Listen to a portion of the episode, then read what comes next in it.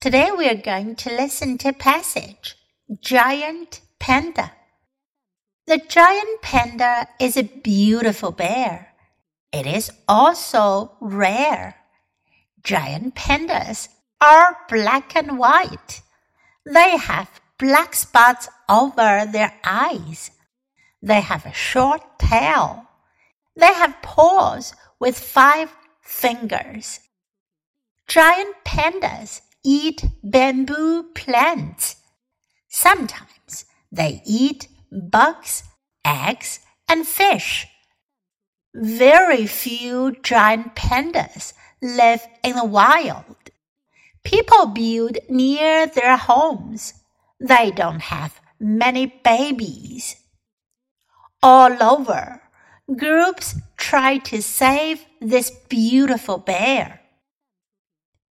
这篇短文讲的是 giant panda 大熊猫 panda 熊猫 giant 巨大的大型的 giant panda 大熊猫就是我们的国宝大熊猫。我们来看看西方人是怎样描述熊猫这一动物的呢？The giant panda is a beautiful bear。大熊猫是一种美丽的熊。It is also rare, rare 少见，很罕见。大熊猫是我国的国宝，也是珍稀动物，它们的数量并不多，非常的稀少。Giant pandas are black and white。大熊猫黑白相间。They have black spots over their eyes。在它们的眼睛上呢，有黑色的 spot 斑点。板块。 They have a short tail，它们尾巴短。They have paws with five fingers，它们有着五个手指的爪子。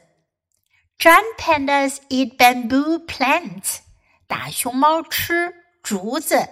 Bamboo 竹子，plant 植物，竹子植物。Sometimes they eat bugs, eggs and fish。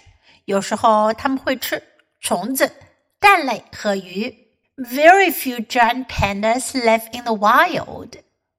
极少有大熊猫生活在野外，也就是说，野生的大熊猫是非常非常稀少的。People build near their homes。人们在大熊猫的家附近建设。They don't have many babies。大熊猫的宝宝呢不多， 因为大熊猫并不是很高产的动物。All over, groups try to save this beautiful bear.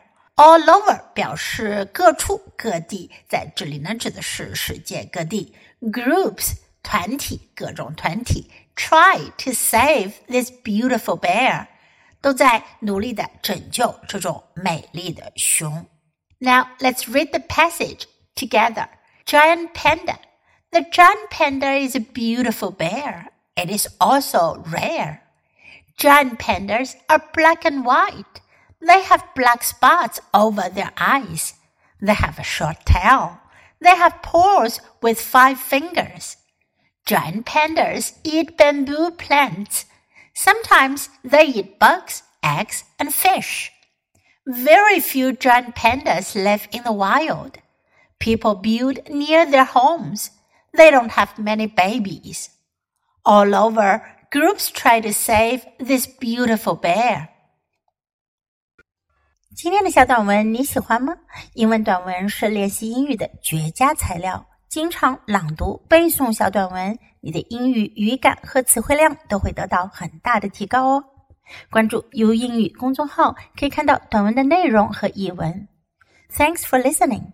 喜欢的话，别忘了给 Trace 老师点赞。Until next time, goodbye.